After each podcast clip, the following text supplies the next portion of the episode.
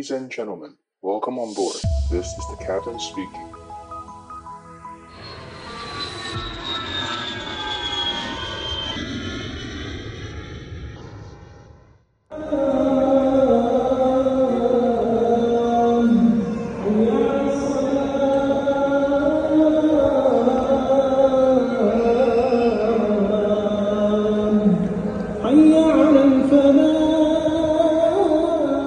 大家好，欢迎收听机长广播，我是可乐教官。今天的录音时间是二零二二年的十二月十二号。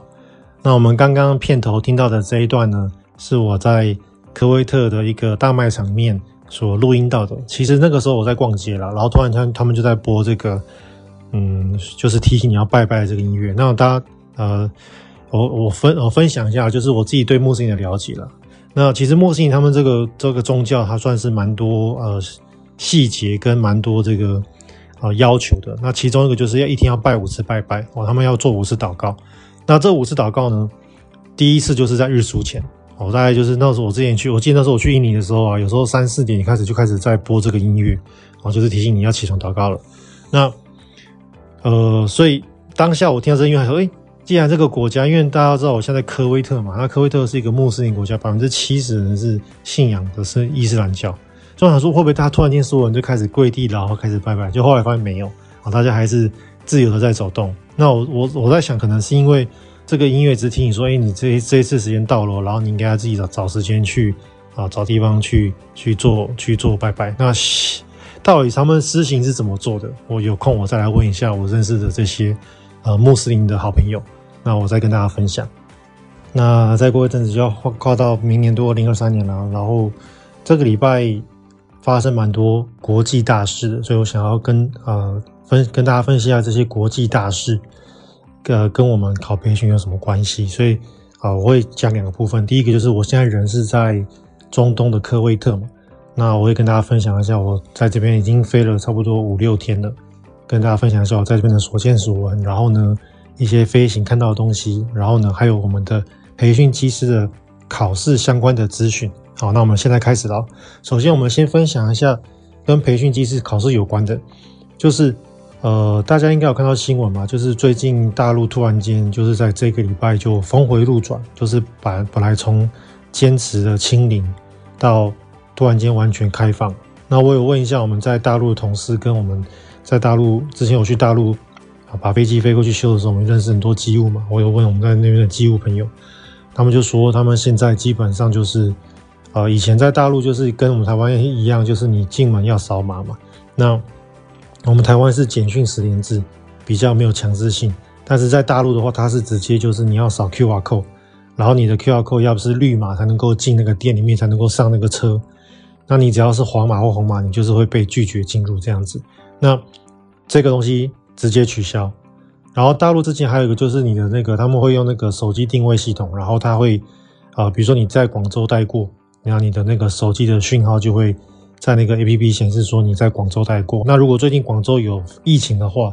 那你要从广州去，比如说你要飞到上海去，那可能在上海你就会被拒绝入境，就会把你直接遣返回广州，就会类似像这样的很多举动。那这个东西也取消，所以现在大陆等于就是完全就是没有任何的这个国他们国内的这个嗯防疫政策，就是完全就是松绑了。好，然后。我有问，就是也蛮多在那边的同事，就是已经开始有人确诊啊，然后也也都康复了，所以其实就是有点步入我们台湾今年初的那种感觉。那呃，我之前跟大家讲过嘛，就是我们在亚洲区的公司，尤其像长荣、华航、星宇，其实多多少少还是要靠大陆的与大陆来往的这个呃飞行的这个交通赚钱。那为什么会这样讲？是因为第一个。呃，大陆的那个那边的旅客的，毕竟它的基数很大嘛，这个人人口基数广大，所以你这个即使再掉几颗芝麻粒，对于我们台湾的公司来说，也是可以吃得很饱。那第二个就是，其实台湾在往年啊，飞大陆的这个呃毛利都还不错。举例来说，像我们从台北飞香港或者澳门，常年来说，大概像台虎之前来回可能是四千块左右，三千六到四千块台币。那像有 service 公司，像华呃，像华航、长荣跟国泰航空，到香港可能就是五六呃五千到七千左右，比较贵的话也不会超过七千，比较便宜可以买到五千多。所以，我们飞到香港、澳门大概就是四千、五千、七千这个价位。但是你要想哦，如果一样的飞行飞行哦，如果我飞到广州去，从台北直飞广州，或者从台北直飞深圳，他们的飞行距离跟成本，其实对航空公司来说是几乎没有什么差异性的，就只多一个大陆区段的过路费而已。其实落地费啊，然后油料啊，薪飞行员的薪资啊，空服员的薪资其实是一样的。但是飞到呃广州跟深圳这个地方，你的那个。航空公司的票价就可以卖到一万多块，便宜的时候一万一，贵的时候一万三、一万六都有。所以你看哦，成本一样，但是我一个人本来只能卖四千、五千、七千，现在我可以卖到一万一到一万三。所以这个 margin，如果你把它乘上一架飞机两百个人，啊，这个这个差这个差价是不是就就差很多？所以你这一趟飞行的这个 margin，这个利润就出来。所以呃，简单来说就是，其实台湾航空公司有还是有很大一块蛋糕是来自于。呃，两岸之间的这个航运的这个往返的旅客，那还有包含就是说，如果台商要去啊、美国，或者大陆人可能要去美国，那这些转机客，哦，那我们从东南亚把还有大陆这些人扫到台湾来之后，再坐台湾的飞机直接到美国去，这都是这都是一个这个商机嘛，所以。呃，大陆在过去国门一直没有开的时候啊，我都跟大家讲说，其实台湾的飞行，你要跟嗯新冠肺炎之前比的话，其实我觉得没有差很多。那唯一有差可能就是像星宇他们现在在储备他们未来要呃使用的飞行员嘛，比如说我星宇航空他们，我之前有跟大家讲过嘛，比如说我现在是新的飞机要交机了，那我知道明年要飞。哦，那我不可能明年再准备飞行，我一定是今年就要把飞行员准备起来。所以今年招募的这些人其实是为了明年做准备。但是，毕竟航空公司还是会比较保守点。为什么？因为大陆在呃两个礼拜前是看不到未来的，是你不知道什么时候它要开放。那我之前有讲过嘛？我们最早期新冠肺炎刚发生的时候，是每一家公司一个礼拜只能飞一班去大陆，也就是说。我中华航空几十架飞机，我只能有一架飞机飞到大陆，一个礼拜只有一班，所以这个是很难赚钱的。那即使现在可能一个礼拜可能五班到七班左右，那这个航班数还是跟过去比起来很还是少很多。我以前可能是一天就有七班飞不同的城市，或者十班飞不同城市，我现在只有一个礼拜只有七班，那所以这个钱是很难赚。但是现在大陆已经呃他们的国内已经在解封了嘛。所以国内解封之后，这个边境管制就是等到你国内的人都染一染的差不多之后，你的边境管制自然而然就会开放，就跟我们台湾的步调是一样的，只是快慢的问题。我们台湾算是很开得很慢，像我知道的，像新加坡、像呃泰国、东南亚各国，然后美国就不用讲了，美国、欧洲是很早就开了。那像亚洲其他国家开得快的这些国家，是直接就说好，我们从比如说从明年一月一号起，所有的措施取消。他们最快就是这样子，就是直接跟你说好，几天后就全部取消，甚至可能我今天公告，明天就就直接实施的都有。那台湾算是很慢，就是一直还有什么啊，你要领快筛啊，你要怎么样，然后外劳要怎么样，反正就很多很古毛的事情。那所以我们台湾算开得慢，那就看大陆之后他们是怎么开法。如果他们开得快一点，可能明年一月底。呃，两岸航线就会大量恢复。那等到两岸航线大量恢复，然后我们飞机上的这些，就是飞机开始使用率变高的时候，就会凸显飞行不够的问题。那飞行不够的时候呢，呃，航空公司他们就会更积极，然后更大胆的去招募他们所需要的培训机师、跟资讯机师，还有线上机师。那呃，为什么会三个都招募？原因是因为。呃，因为我现在缺人嘛，那我现在缺人，我需要即时战力，所以我一定是找现在有经验的线上机师，这个是最快的。所以我可以从就是各个机师的招募网站上，因为有些网站它会就是会把所有公司的招募资讯放在他们自己的网站上嘛，所以我有时候定期去看一下。我可以从这些机师的招募网站的公告可以看得出来现在缺人的状况。举例来说，像。过去好了，过去长荣它的外籍机师就是线上机师战力，它都要求要两千小时的喷射机以上，现在它已经 drop 到一千五百小时，就是它已经降低了，所以代表说现在的招募的这个困难性是已经产生了。那为什么会这样？是因为台湾的飞行员的工资在世界来说算是中间偏下，就是不是最好的，那也不是最差了，那就是中间偏下。那再加上我们台湾还要。哦，还要你还要缴那个所得税嘛？所以你税后的收入其实是算是后半段哦，算已经算后半后后半段的部分。所以呃，过去这些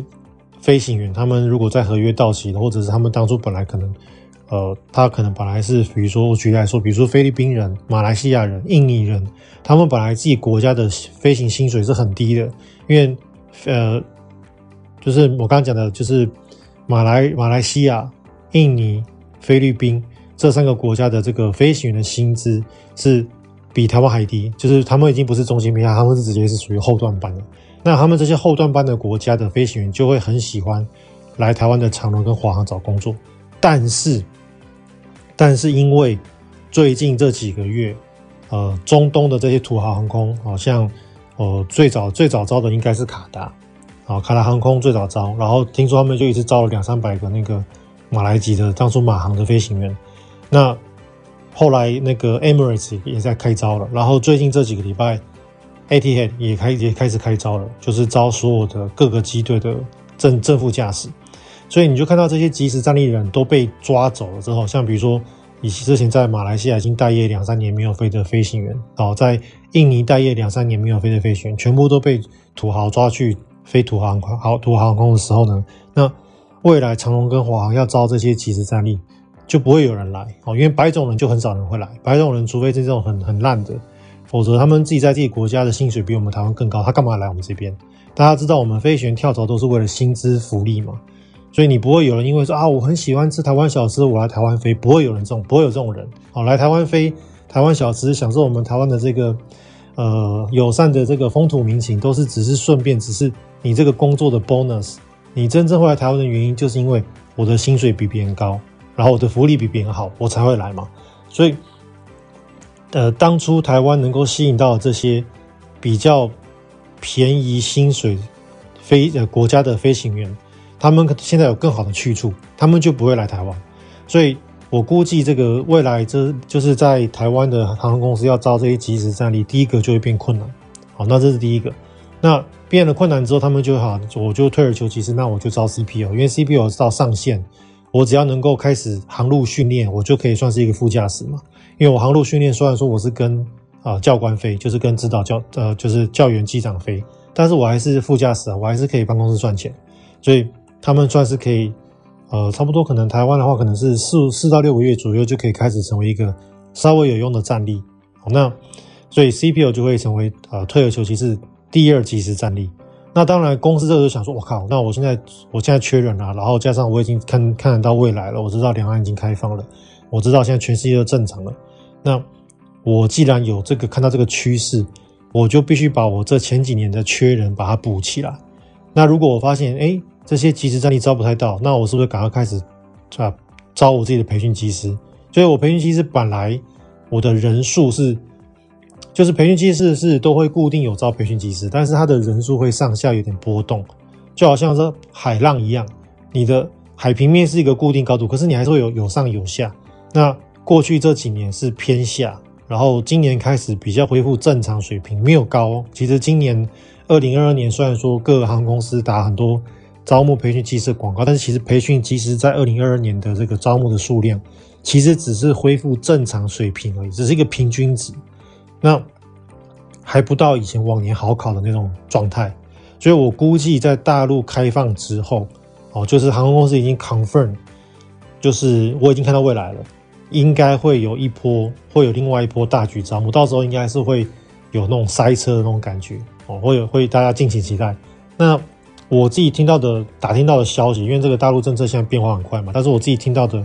航空界的小道消息是，大概就是在一月底，快的话一月底哦，这个我有听到。他说之前慢的话就是三月底会大陆的边境会持续解封。那现在已经是零加三还零加五了嘛？哦，已经变得跟台湾类似。那未来可能会持续解封。那如果等到哪一天是完全自由 traveling 的话，那那个时候我们亚洲区的飞行员会，就是现在在大业的这些哦，你如果有听我的广播，有在待业的这个线上机师，哦，现 在在流浪的飞行员，时数比较少的飞行员，或者是可能因为公司倒掉了，没有没有机会让你继续飞下去的飞行员，诶就会找到一个机会，因为到时候公司缺人的时候，是你有执照，你只要能够 legally 能够坐在右座，他就是马上就要你要上去坐了哦，或者还有或者 captain 快退休的 captain，你只要能够 legally 坐在左座，但是你年纪再大都无所谓，反正我就是训练你，然后你可以再帮我飞个一两年，我都 OK 的。因为当我不确认的时候，captain 年纪太大，他们是不愿意训练的。我训练你只能再飞一年两年，我不要。但是如果今天航空公司确认的时候，即使你届退了，你即即使在一年半到退休，他都要把你雇进来，因为你可以帮我飞一年半，所以到时候确认会缺到这样状况。那这个现象其实在呃中东还好，但是在欧洲跟美国就有这样的状况。我已经看到那个就是求职网站啊，已经有在招募，就是机长跟副驾驶，然后比如说某个机种，比如说三二零啊，或者是比如说你是飞那个 ATR，然后他已经缺人缺到他他直接写。No screening required，好，就是你不需要做任何的考试，你只要把 CV 丢给他，然后他确认你的这个证照是合合法的，然后你呢没有呃飞航飞安事故，然后你没有犯罪记录啊，这几个文件是这是固定的，那他就会直接让你去飞了，就是你不用做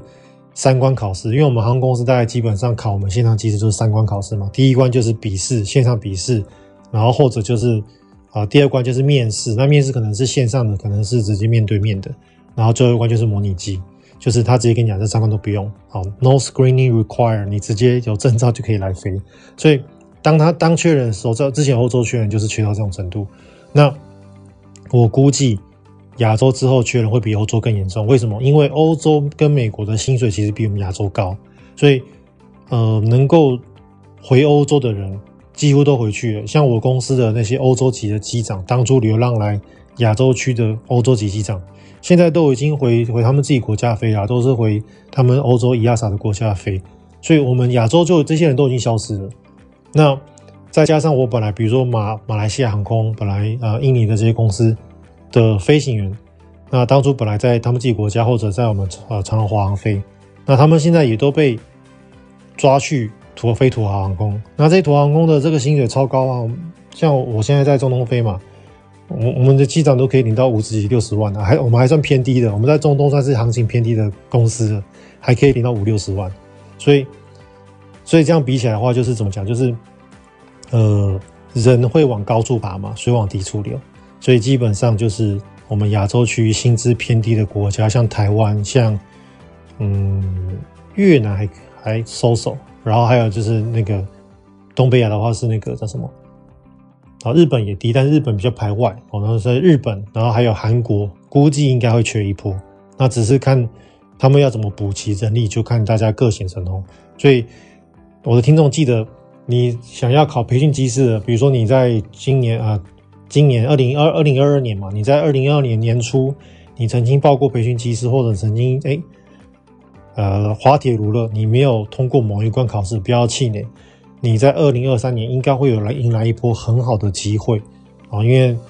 嗯，大陆只要一解封，我可以很肯定的讲，一定会非常非常缺人，然后会招募非常多的各个阶段的飞行员啊，这个是可以预期的。好，那我现在跟大家呃介绍一下，嗯、中东。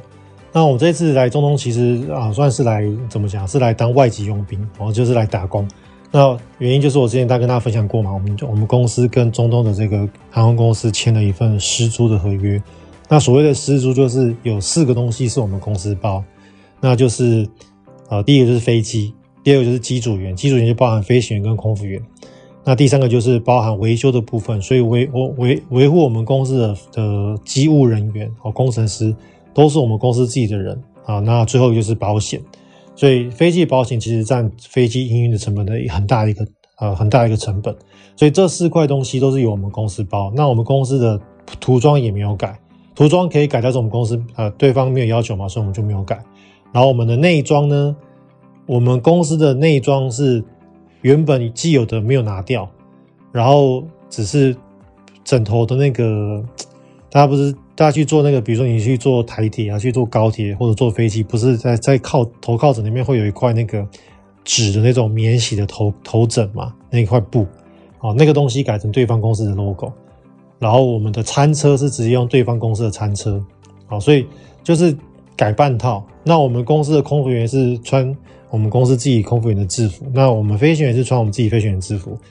我们只差在我们的 badge 换成对方公司的 badge，然后我有对方公司的员工编号，然后就是像这样子半半套，我们就是融入半套。那那我就在中东帮他飞。那我在飞的国家是科威特。那当初其实对科威特唯一的印象就是，当初科威特被伊拉克入侵过嘛，然后呢，美国后来就打回去，然后把那个伊拉克赶回去。那大家想，其实美国要帮你打仗，人家也不是第一个打仗很贵嘛，所以人家也不会是当生的老公公免费帮你。那会会帮你原因一定是因为有什么有有好处嘛，有资源嘛。那科威特其实是全球啊前十大的石油生产国，所以它的石油蕴藏量非常的大，所以这边的人啊。嗯，就是土豪啦，啊，就我只能用土豪来形容，真的就是土豪。怎么讲呢？就是在这个国家出生的公民啊，你的这辈子全部东西都免费，哦，比如说医疗免费、教教育免费，然后你赚的钱，你自己赚的钱，你不用缴税，因为国家比你还有钱，所以你不用缴税。然后我们这边的石油呢，在这边，我们在这边加的飞机的这个汽油呢，是其他国家的，呃，就是三分之一，百分之三十。所以，像我们公司现在飞出去啊，就是从从科威特飞到外外站去。比如说，我们像我前我就昨天我飞埃及嘛，我几个小时后我也要飞埃及。那埃及的油就很贵，所以呢，我们就会算好说，我今天载多少客人，然后我就把油加到最满，加的盯到很满，然后就是盯到合法的，就是载重的上限，然后我就飞去埃及。我们那个叫 tankering 哦，就我们叫做就是。有点像油罐车啦，你就是你等于飞机就是一个很大的油箱嘛，你就是自备油罐车，所以我们就是自己把油带去外站去，那我们就可以少加外站的油，因为外站油太贵了，比那个科威特贵贵三倍。我们科威特油是在科威特当地的油是其他国家的三分之一的价格，好，所以在这个国家就是你很适合开那种大马力、大细系数、大细系数的车子，反正就是一个字啊，就是土豪哦，没有没有别的形容词，那。在科威特这个地方呢，他们的人口啊只有五百万，好，所以其实是一个土地不是很大的国家，他们人口只有五百万。然后重点是，这五百万里面呢，有他们自己当地的科威特本地人只有不到两百万，好，所以有其他另外三百万是像我们这种打工仔。所以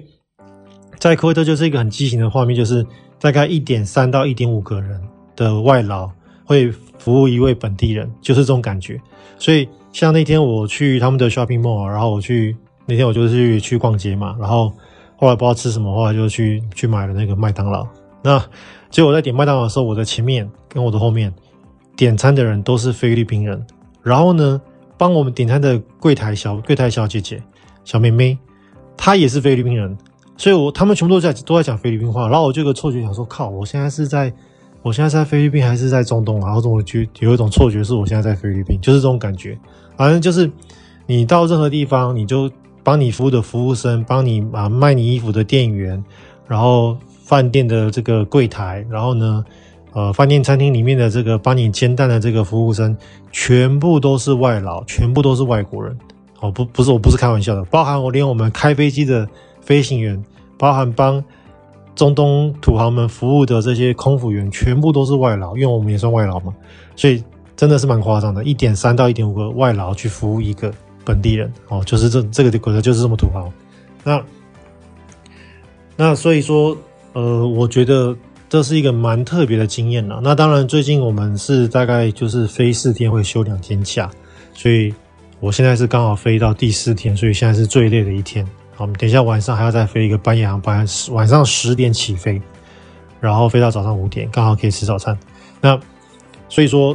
呃，但是因为我知道已经十天没更新了嘛，然后加上我们小编这两天在休假，然后今天开始上班，所以我会 push 他今天把我们的这个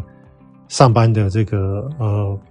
就是上班之前、上班之后，把我们这个 podcast 把它上传上去给大家听。好，那我们就下礼拜再见喽，拜拜。